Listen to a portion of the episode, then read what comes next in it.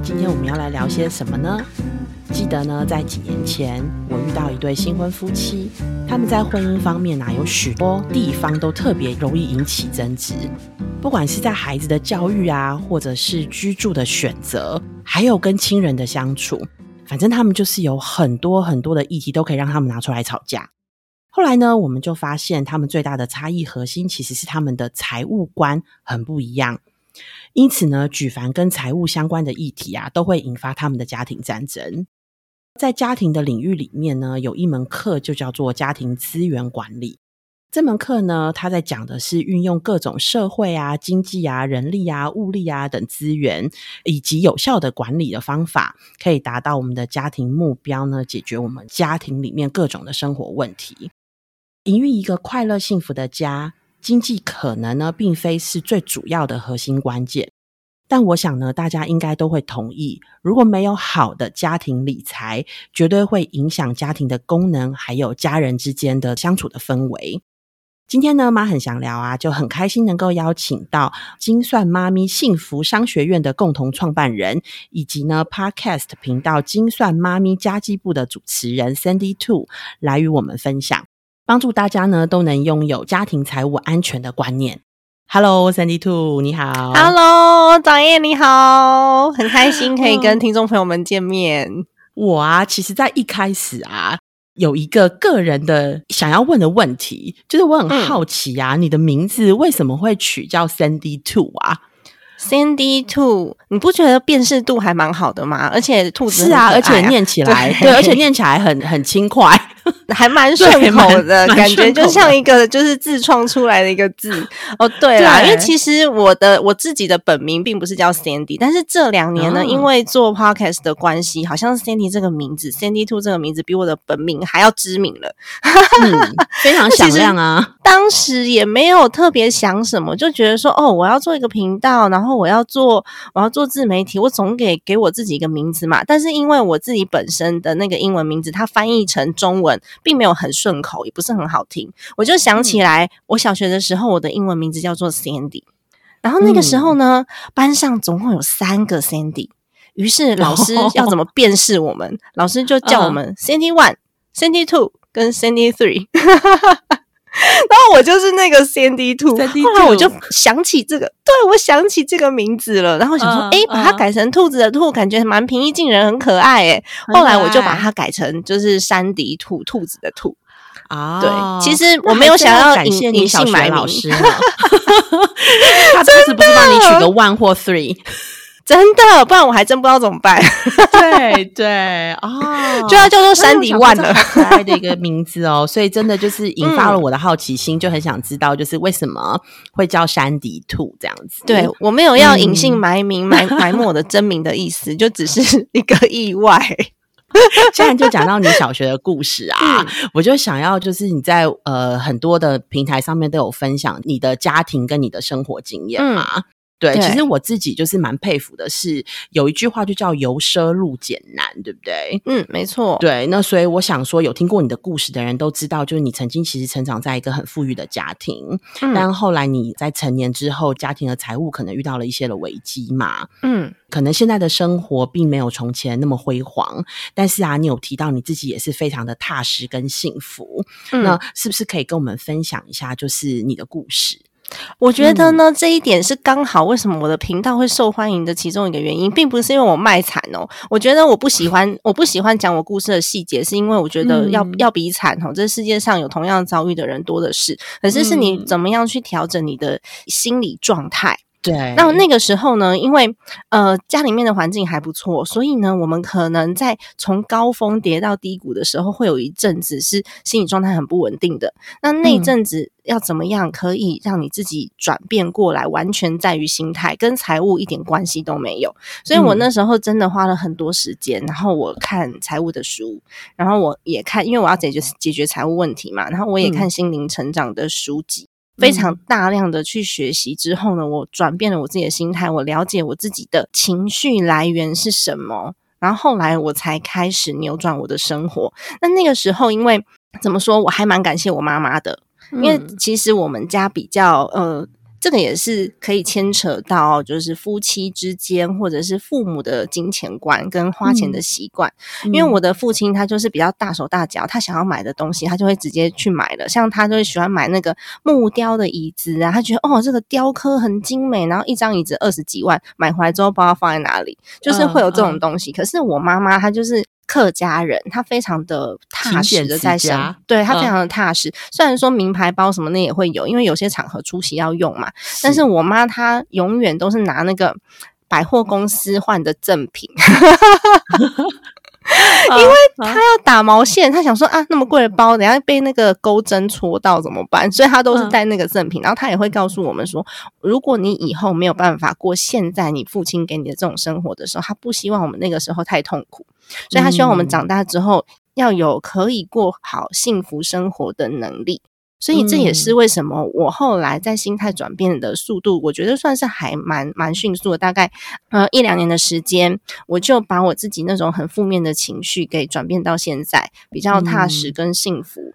那你知道那个时候家里面可能我们的企业的呃体系算是中小企业里面算是比较有规模一点的，所以呢。当时我们的损益平衡哦，听好是损益平衡，不是营业额，一个月要一千两百多万。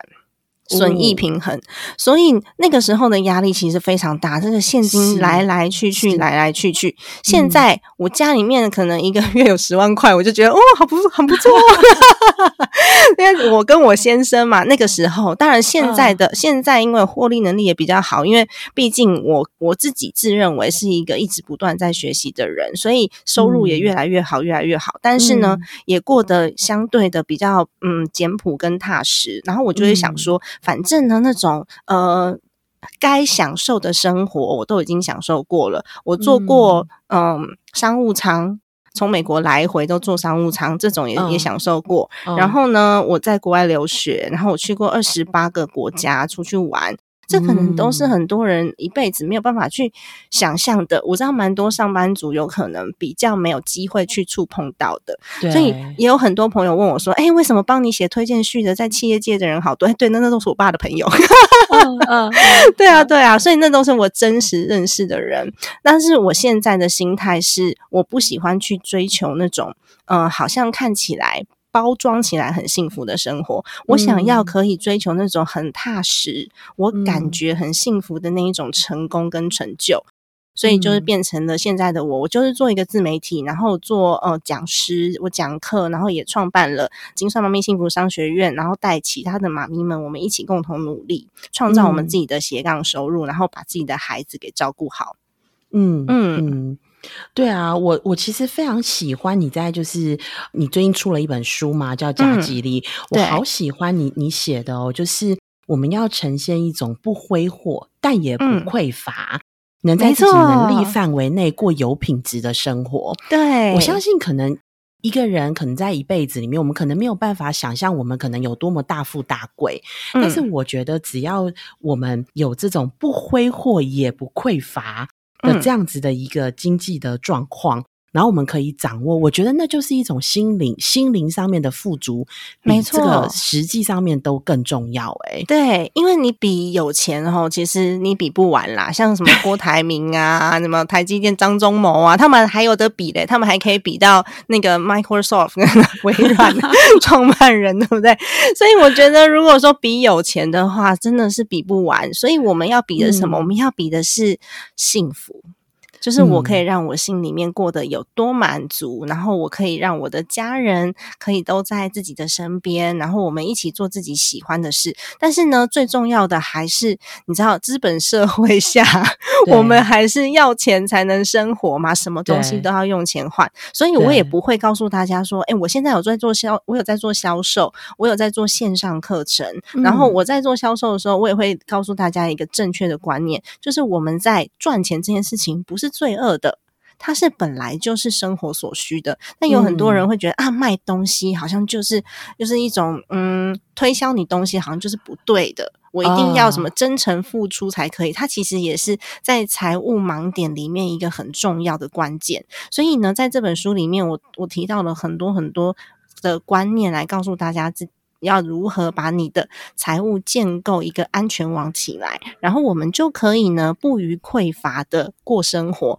最重要的是，我先把我自己的家庭的账务先整理好，我知道我有多少的资源可以去做运用。那如果你发现我想要达到的目标，可能跟我的资源补给没有办法对得上的话，那我这时候我可能要调整我的目标，或是增加我的资源。那我这本书大部分都在讲这个部分，然后还有在家庭里面夫妻的沟通，要怎么样沟通，你才会达到共同目标？不然的话呢，常常都是一个人赚钱，一个人就花钱，然后两个人气的要死，对不对？对啊，而且其实我发现真的，呃，因为如果我们谈到家庭理财嘛，对对，很多很多的频道或者是呃很多很多的理财专家，其实会告诉我们个人理财，嗯，没错。然后我们在工作的时候，在企业，我们可能会企业的这个理财，因为企业的那个 budget 啊，然后不能超过这个 budget 啊，这样子的概念其实是很重的嘛。对，但是啊，在家庭里面，我觉得好像就是多了一个。一种就是情感的连接，总觉得有人会觉得谈钱伤和气，对不对？所以啊，想要问一下，就是三迪兔啊，当初在写这一本书《家计力》的初衷是什么呀？嗯，因为这本书啊，是我呃花了差不多我自己啦，我自己的财务状况从呃比较比较负向的，一直转到正向的，到后来我有办法有余韵，然后帮我的孩子存教育基金，帮自己存退休金，做后续的一些规划，大概花了三年的时间。但是呢，在前一两年，我其实是从基础开始打起的，我就看了非常非常非常多的书。但是我觉得我的基础的根基比较好，是因为我有企业经营的背景，所以至少就是家里面的财务跟公司的财务，我其实可以 relate 在一起做分析。嗯，但是呢，我还是非常非常非常大量的在学习网络的文章啊，然后呃到。各大书局看遍了所有老师出的所谓投资理财的书，我就发现，哎，为什么大家在讲投资理财的时候都只讲投资？所有的书都在告诉你说，哎，我可以什么，呃，二十五岁就赚到一百万啊，然后第一桶金啊，然后我可以多短的时间之内用十万块滚出五百万啊，都是这种议题，耶，是不是？没有人在讲如何去打根基。对，嗯，但是，呃，如果说你是一间企业的话，基本上呢，我们在做架构的时候，通常都会先从盘点开始，不管是人力盘点还是财务盘点，都会先从盘点开始。我觉得不会在没有打基础的时候，我就准备盖房子。嗯，所以我那时候就开始有点困惑，说，哎，是不是因为大家喜欢听这个议题，所以好像市面上书就只有这个议题？那反而呢，最重要的这个根基，没有什么人在讲。后来我有跟几间出版社求证，他说的确这种书哈，议题没有那么耸动的，比较不好卖。对，而且我觉得一般人很喜欢听到，就是那我如何用我现有的就是这样子的一个呃，或许可以存的钱，然后来让它变成更多的财富嘛？对对，常常会说要制造这种被动收入啊。没错，对，我我觉得这些观念都是很好的，也都是对的，只是顺序上面不太一样。什么叫做顺序上面不太一样呢？是我们应该先厘清好家庭的财务状况，现有的财务状况，然后分析我们未来有可能发生。生的事情，例如说，我未来有有没有可能换工作啊？或者是我现在的收入是是薪资吗？每个月都有的，还是我是斜杠收入？然后是呃需要去计算一下现金流的。然后我有多少的资源可以运用？我有多少的目标想要做？最后我们才会连接到所谓的投资理财的工具上面。所以其实我自己是比较赞成大家先打根基，然后我们再做目标的。所以真的是要把你的家庭的财务状况报表先做出来，然后做出自己的财务蓝图。做出财务蓝图之后，你就会有财务目标的规划。之后我们才做投资理财商品的对接。可是大部分的书都是从投资理财直接切进去，就是告诉你商品你要买什么，所以导致于大家对理财的观念，我觉得是有点反过来了，然后反而去过度的追求被动收入。我那时候才想说，哎，那我来出一本这样的书好了。虽然说，呃，有前辈告诉我说，这种朴实的书比较不好卖，我还是想说 就有出版社邀请啊，我就想说，哎，那我们还是可以试试看，因为我觉得这个风气是可以被调整的，尤其是观念认同的人，我们就一起做，不管是他是呃群众的大小规模，那我还是希望可以从这边开始。嗯嗯，所以其实我觉得这个概念蛮好的耶。我自己听到的是，其实投资是好的，也是重要的，但它其实是有呃顺序性的。在投资之前，你可能需要先有一个，就是你说要打地基的那个概念。对，但很多的家庭其实是。因为可能市面冲刺的都是教你如何投资，然后如何小钱变大钱，所以呢，就把一些资金就在还没有打根基的状况下，就去做了这个投资。那反而其实投资，我真的有看到或听到这样子的案例哦，就是呃，他们很会投资，就是会把钱运用在投资上，可是投资反而造成了他们家里的经济压力。嗯，没错，很长这样子的状况哦。对，就是真的需要预备金的时候没有，因为钱都在股票市场里面。对，或者是你的避险工具其实没有做好，然后我们发生一个意外，尤其是像我们都算是，嗯。中年人吧，我不知道，就是六七年级这个时 青壮年、青壮年、青壮年的时间点。我每次都说初老，初老听起来好像还好一些，就是父母亲可能会在六七十岁左右的这个阶段，然后小朋友可能也还小的，其实 loading 是很重的。然后家里面呢，哦，不要说自己跟另外一半有没有意外，有可能你的家人需要医疗照顾的时候，就会造成一些经济压力了。所以，如果我把所有的资金都锁死在投资工具里面，然后你又没有去规划你这笔钱什么时候会用到，所以你就放进了一个拿不出来的地方。例如说，哎，最近美股又开始跌了，对不对？大家舍得拿出来吗？如果你现在你的父亲生病的话，嗯，你舍得拿出来吗？然后如果说舍不得借啊，舍不得借。那如果说呢？如果说你舍不得解是一回事，然后有的时候是因为我现在正在做的这个投资计划，它是有时间点的，比如说这是一个十年计划，但是中间可能发生了一个意外。嗯，你的十年计划就中断了，就会比较可惜，所以我才会说先做目标规划之后，我们再来选择投资工具。而且刚刚胆燕讲到一点，我觉得很重要，是有很多的家庭会觉得，哎，谈钱好像是一件不不是很应该的事，谈钱伤感情。可是呢，我真的要告诉大家哦，谈钱才不会伤感情。嗯，你不谈才伤感情，因为有时候是你夫妻两个人，你可能呃在花钱的金钱观上面不太一样，去产生的不信任感。那不信任是不是很伤感情？那如果今天呢，我我告诉你说，我花的钱是花在哪几笔上面？最近菜价可能又涨，然后最近菜好贵，我昨天才去买了青椒跟高丽菜。天呐，半颗高丽菜，然后再加青椒，一百五十几块。那如果说你真的没有把它记录下来，然后你没有跟对方沟通的时候，就会常常吵架。然后像我书里面也有提到，要给对方零用钱的空间，是因为我们真的常常会。不理解对方为什么要买那个东西，像我老公就是前一阵子又去买了 Switch 的游戏卡，然后他也很喜欢买那个喇叭，然后我就很不理解啊。可是如果说我们是用共同基金在做这件事的时候，有可能因为你会花到我的钱，所以你要跟我商量。反而是如果那是他的零用钱，我只会跟我就开玩笑跟我老公讲说：“哎，老公是不是零用钱拨太多？”嗯嗯，因为那笔钱就是我在做金钱分配。的时候，我就已经把它分配成支出了，所以我就不会去管他到底买了什么。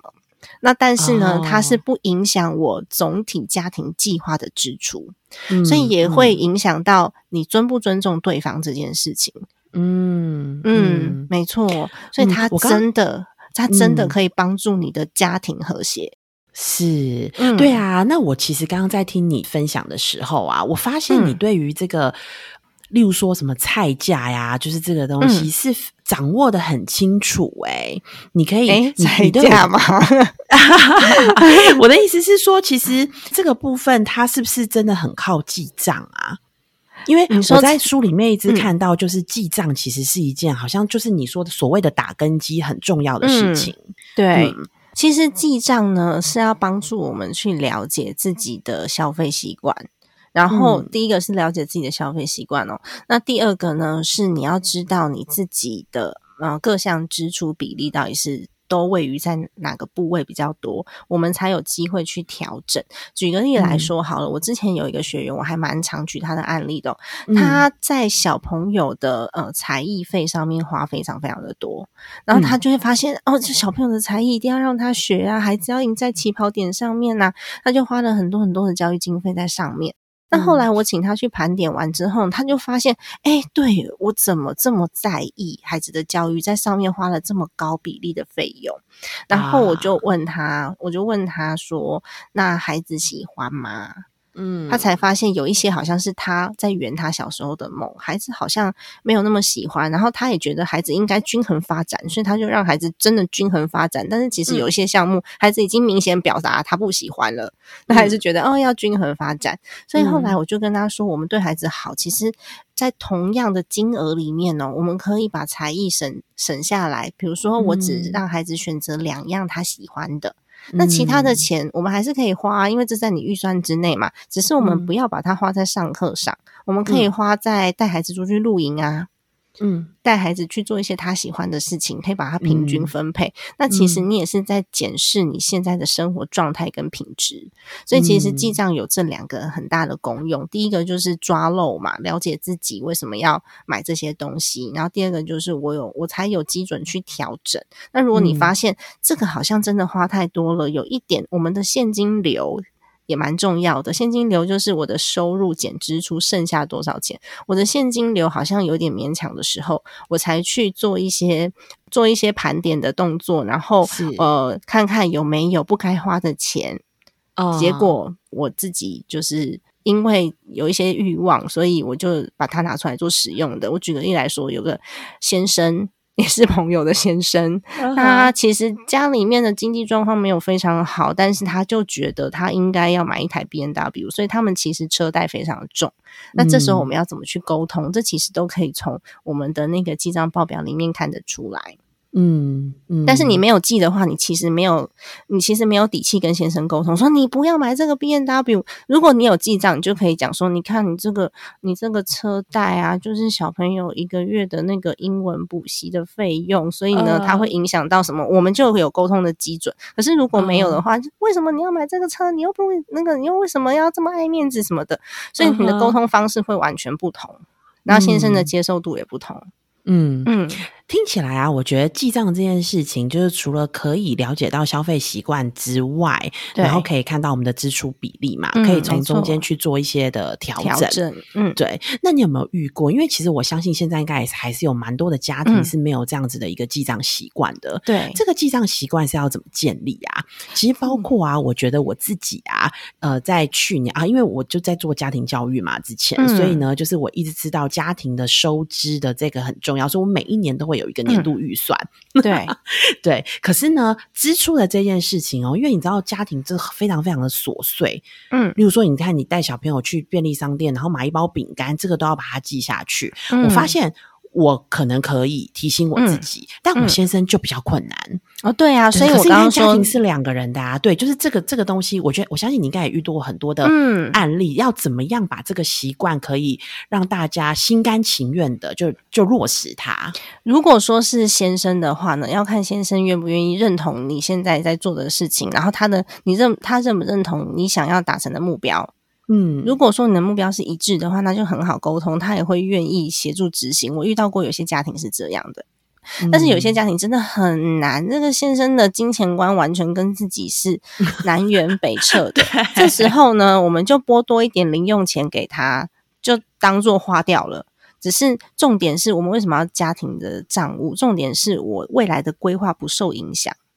所以我宁可多拨一点零用钱，他自己他自己用度，不要去影响未来我们呃小孩子的教育基金啊、买房的基金啊，或者是退休金这些长期的规划。我宁可让我呃晚两年退休，但是先生这边就是稍微划分一下，这也是一个折中的方式。但是我觉得最好的方法还是两个人的目标可以可以是一致的。嗯嗯嗯，对，所以看起来好像是就是家庭的理财，可能还是会有一个为主要的，因为刚刚听到就是零用金的概念嘛，对，就是没错，呃，可能两个人的收入是统一的管理，然后两个人的花费是可以有零用金的，嗯。嗯，对对对，嗯，没错，嗯我自己本身是这样子管理的啦。然后我先生也没有什么在管我，但是他要看报表的时候，他自己其实点进去 Excel 他都看得到，只是我已经不知道他多久没看了。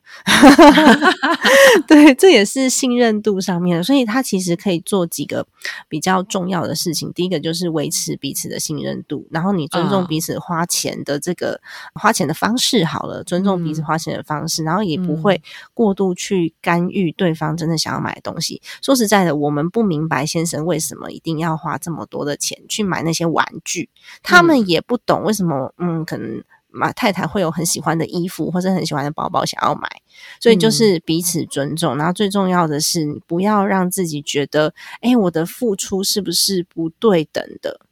因为有的时候会觉得我赚比较多，你赚比较少，你的付出是不是不对等？其实钱不是拿来做比较的，我们都是嗯综合运用在家里面的资源。所以呢，嗯我会讲说，呃，太太有可能她辞职在家里面，她是贡献出了她的时间。那先嗯生呢，可能就是贡献出他带回家的那个呃实质上面的金钱，但是就大家都是为了这个家在做付出。我总不可能一个家庭的维持是。嗯，怎么说？举个举企业的例子好了，我这间公司里面是业务部出去在开拓市场，然后再赚钱，对不对？我总不能说那业务部钱赚回来之后，哎，行销部跟研发部这钱不是你们赚的，你们不准用哦。那这样公司要如何做发展？我怎么做出一个公司的长远计划？其实家庭也是这样，对呀、嗯，就是有这个没有在工作的那一方在家里付出这么多，才会有嗯让要出去工作的人无后顾之忧嘛。没错，对。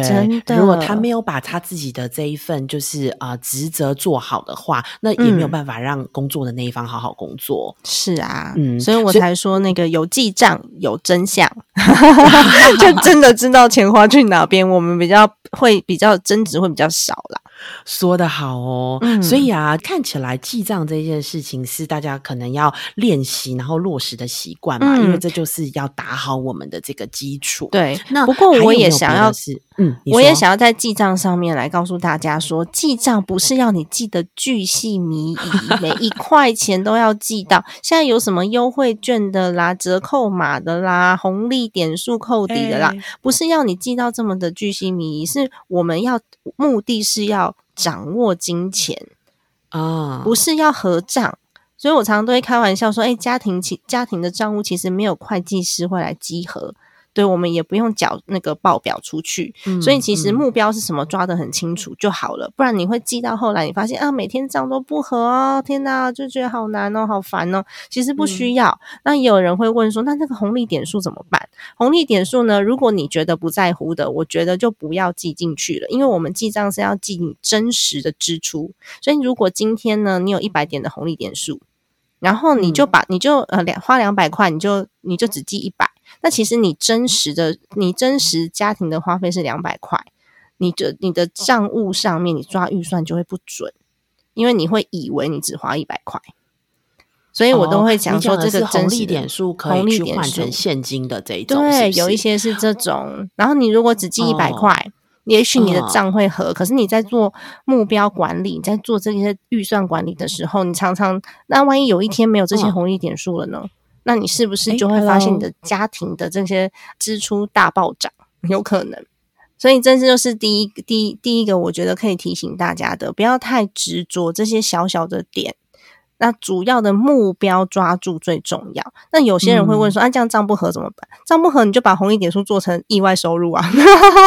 如果你真的很在乎要合账的话，你是说天天上掉下来的礼物？对啊，你就把它做成 意外收入，你这样账就合了嘛。可是我还是会知道我嗯真实的支出是多少钱，嗯嗯嗯，对嗯所以不要太苛体责自己。来说是对，所以具体来说是，如果今天我们有红呃，我们有一个红利，它可以直嗯接折抵。我如果要买一百块的东西，它可以折抵五十块。我的支出还是要写说我其实是支出一百块，嗯，没错，因为我事实上就是要支出这一百块，然后等于是上面的收入需要加五十块的意思，就是我有多嗯收入五十块。对。如果说你真嗯的很在乎账要合的话，你就这样子记，就是一进一出。嗯，对，嗯不然的话，嗯其实你给你开始在做预算的时候，我们要我们要算的是真实的支出，这样我在抓嗯预算的时候才不会短缺。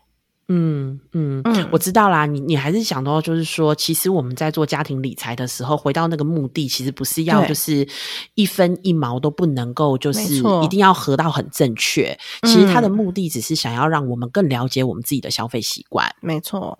对啊，嗯不然的话，很多嗯人说、啊记不下去啊，这个怎么这么难呢、其实只是我们太要求自己了。尤其是我发现啊，我的学员里面只要是有会计背景的，通通都要强调这件事情，因为他们都会把账哦去记到一块钱都不能疏漏。嗯，对，因为那是他们就是专 业啊，专业上面的，但是的确公司的账，因为你有股东要负责，要报税，然后你还会嗯有一些投资人，对不对？对然后会计师一定是要帮你的税务资料什么的，就是都做得很好才签税前。但是其实家里面没有，所以我们的主轴是什么就很重要。我们的主轴是嗯要管好我的现金流跟我的目标，所以其他嗯如果说是差个一点点的，那真的没关系，就原谅自嗯己。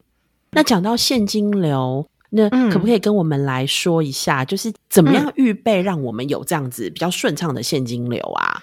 怎么样预备哦？其实就是收入减掉支出，就是你剩下的现金。这其实还收入减掉支出，对，嗯就是你剩下的现金。那如果它是正的，那当然就是我现金流是正的，是 OK 的。但是如果它是负的的时候，我们就要特别警觉，负是负多少？那有没有在嗯增加？我应该要怎么样去再把我的收入给增加？那通常我都会说，呃，我们在做呃，如果你是正的现金流的时候，我们要知道说这个现金流可不可以维持，呃，我的家庭所有的目标都达成，因为。嗯如果说目标没办法达成的话，我就应该要去做一个调整。那如果说是负的的时候，诶，到底是负多少？我之前也有曾曾经有一个案例哦，他都觉得他们家很穷，好像都呃没有钱花，所以就对请他记了大概三个月的现金流。他之后发现，诶，好像每个月都是差五六千块、五六千块而已，所以其实还好。后来那个妈妈呢，她就跑去做了一些些就是小的团购，在社区里面小团购，其实她就把家里面的这个损益做 balance 了。他并不需要就是像他自己这么焦虑的觉得说，诶，我好像家里面每个月都在负债，然后好像钱越来越少。他会发现说，哦，我其实只要做一点小小的事情，有可能我的家庭总收入它就可以变成是损益平衡的。嗯嗯嗯。那还有没有什么是你觉得打根基很重要的呢？打根基很重要的哦，嗯打根基很重要的，应该差不多就是嗯、呃记账嘛、预算嘛、目标啊，这些都是根基啊。所以如果嗯说再要提到比较细节的，可能就会跟个人的呃家里面的习惯差异比较。不一样的嗯方向了，因为我有一些学员是家里面有开公司的，然后家庭账跟公司账混起来，乱七八糟的也有。还蛮多中哦小企业会这样的。那所以我，哦我我自己也会比较主张，像我自己的收入，我就分成公司的跟家里的，所以我公司账归公司账，家庭账归家庭账，我做的非常非常非常的清楚。那主嗯。要原因也是因为我们家之前的企业体系很大，但是就是因为公司账跟家庭账合在一起做，对，所以当公司有一天出问题的时候，家里面也出问题了。但是你知道你要开公司的目的是什么？什么叫做有限公司？就是因为你的是责任有限嘛。那你如果跟家庭这样混在一起的话，那就责任无限了。对，啊，没哎，这是很好的提醒哎，因为我嗯想真的有很多的中小企业确实是这个样子。对。对，就是公司账跟家庭账，但是如果真的分开来，其实也是保护我们的家庭嘛。嗯，可是有时候这是心理因素啦，就是你要去嗯。救公司的时候，你就会不小心用到家里面的钱，所以这时候呢，如果说你发现你的先生有这样的镜头的时候呢，赶快把钱存起来，能存能能藏多少是多少。对这不是、嗯。这不是说哦，我我把钱藏起来不给先生拿去公司使用，这是嗯在保护我们的家庭。这也是你所谓的紧急嗯预备金的概念吗？呃，这其实不太像紧不，不太像紧嗯急预备金。紧急预备金是完全在家庭这样的需求里面去做出的一个一个呃备用资金，是用我的家庭总收入的可能六个月或是十二个月去做计算的。也就是说，万一上班族啦，万一上班族失业了，那我我有几个月的时间可以找到我的工作，然后缓缓冲的一些基金，或者是像呃，其实我公公最近才过世，那他有一笔这个费用，医疗费再加上就是后续我们要安置他的这个费用，这时候呢，我也是使用到紧急预备金。嗯，那就会发现有一些像这样子的一个呃突发状况的时候，我们可以来做使用的。那我刚刚讲为什么要把，如果你发现先生跟家庭账跟那个企业的账、公司账混在一起的时候，它其实真的会影响到，比如说有很多人是拿家里面的房子抵押出来给公司用，或者是公司联保的这一种。那如果说你没有做好切割的时候，那是一次倒全部倒。所以这时候我就会比较倾向赶快把钱藏在小朋友的名字下面，或者是就对，或者是拿去做一些投资应用，就比较难拿出来的那种。那至少。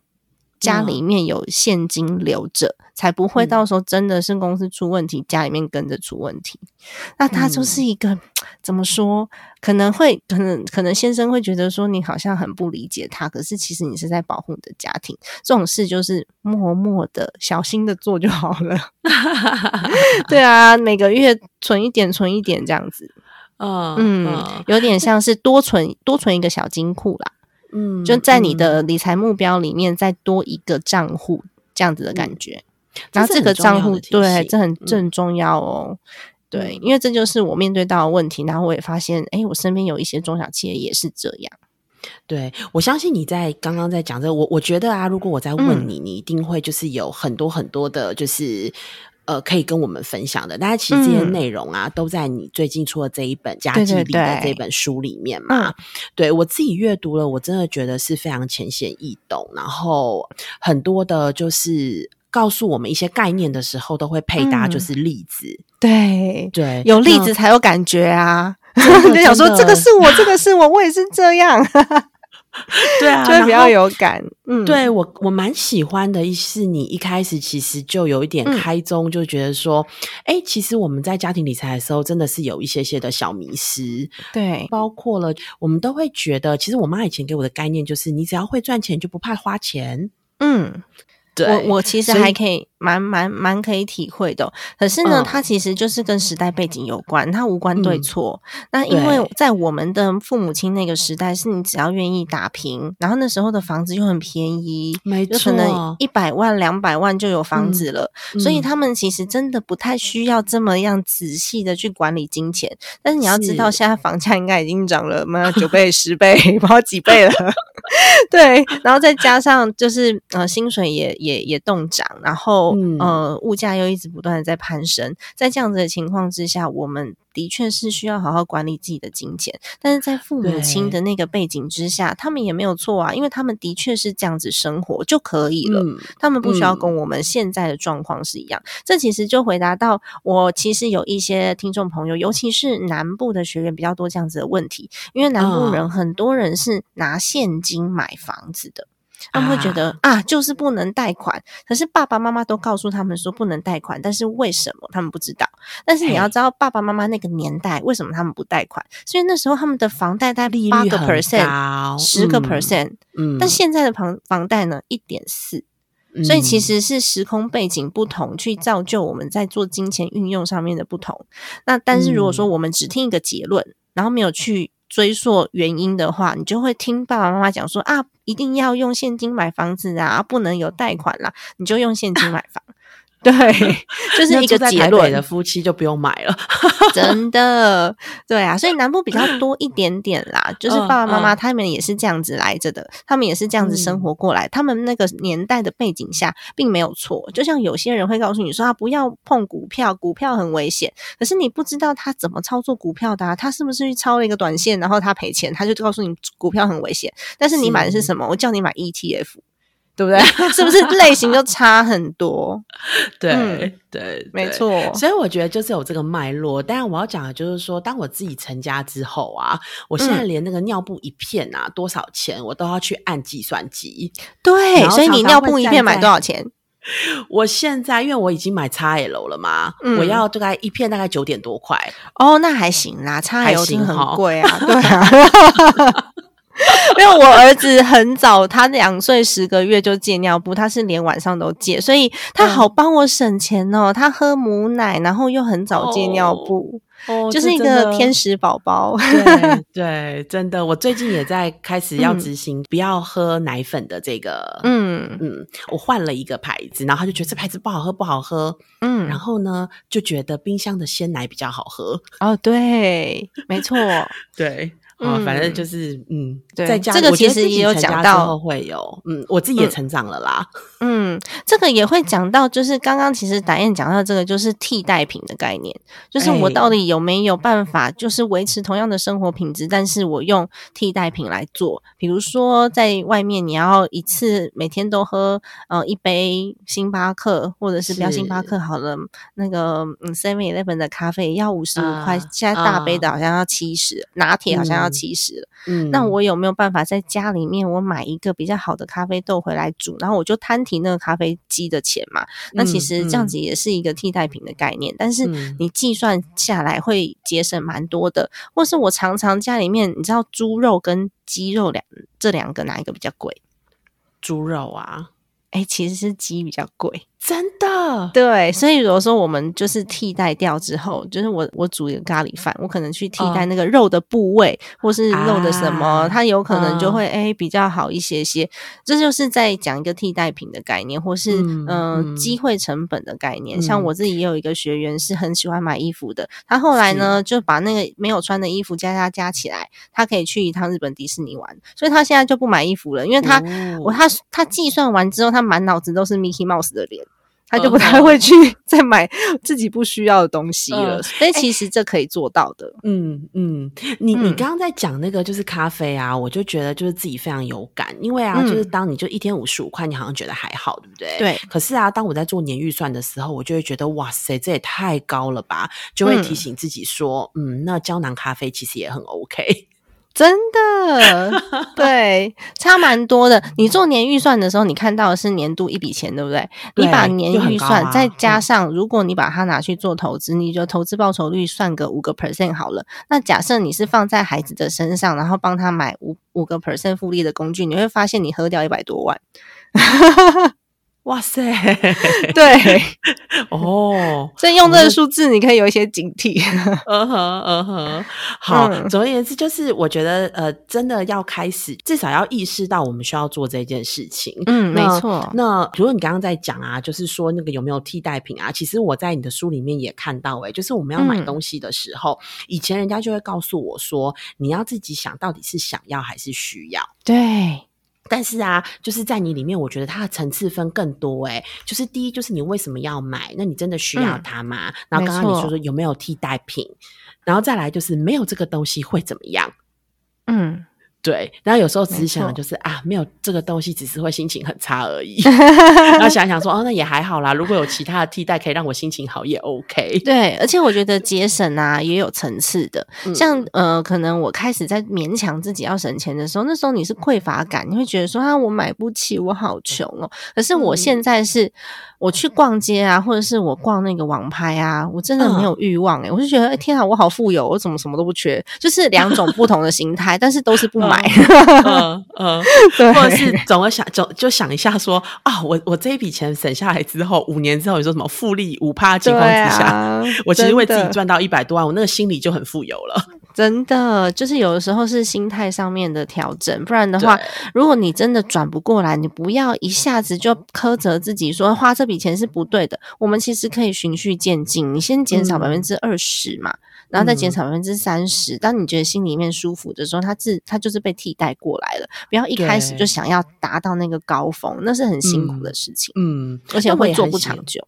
嗯，那我也很喜欢啊，因为有人不是就讲说什么开源节流嘛，嗯，然后呃，可能觉得说啊，如果真的没有办法赚那么多，那我就是要尽量省钱，对不对？。对，但其实我觉得你你也有，就是其实我觉得你都有顾虑到，就是要大家要照顾自己的这个感受、欸，没错，你有，你你你真的有提到，就是说，其实我们有时候在买东西，其实真的不是就是要买这个东西，我们有时候是要买嗯快乐、买健康，或是买到一个机会，嗯，对不对？所以其实就是我真的就真的讲到，就是如果你这个根基打得好，你大你大概知道你自己的年度预算是多少，那在不超过预算的情况之下，其实你要买快乐，嗯何尝不可呢？是吧？真的快乐很重要，不然的话，我们干嘛要赚钱呢、对，所以嗯这样、这样才能够真的是我没有挥霍，但是我也不匮乏。嗯我真的好喜欢这一句话哟。嗯，谢谢。好，今天我觉得跟 Sandy Two 啊，就是我觉得聊到有点意犹未尽哎、感觉好像还是可以继续挖，继续挖。嗯所以呢，这次也要谢谢 Sandy Two 有帮我们准备了三本新书，加季力要送给正在收听的朋友们。获得的方式呢，就会在这一集节目的页面当中。哦，好棒哦！对，那如果呢，对于就是三 D Two 要分享理财啊，就是是很有很有兴趣的朋友们呢，其实也可以听三 D Two 的 Podcast 的这个节目，对不对？嗯，没错，叫可以在精算妈咪家基部，对不对？对，没错，嗯精算妈咪的家计部。嗯，大家可以就是持续的 follow，就我觉得家庭理财的这个议题是非常重要的。那嗯鼓励大家可以持续 follow。那妈很想聊，我们就下次见啦，拜拜，拜，拜，谢谢三 D Two，拜，不会，拜嗯。拜。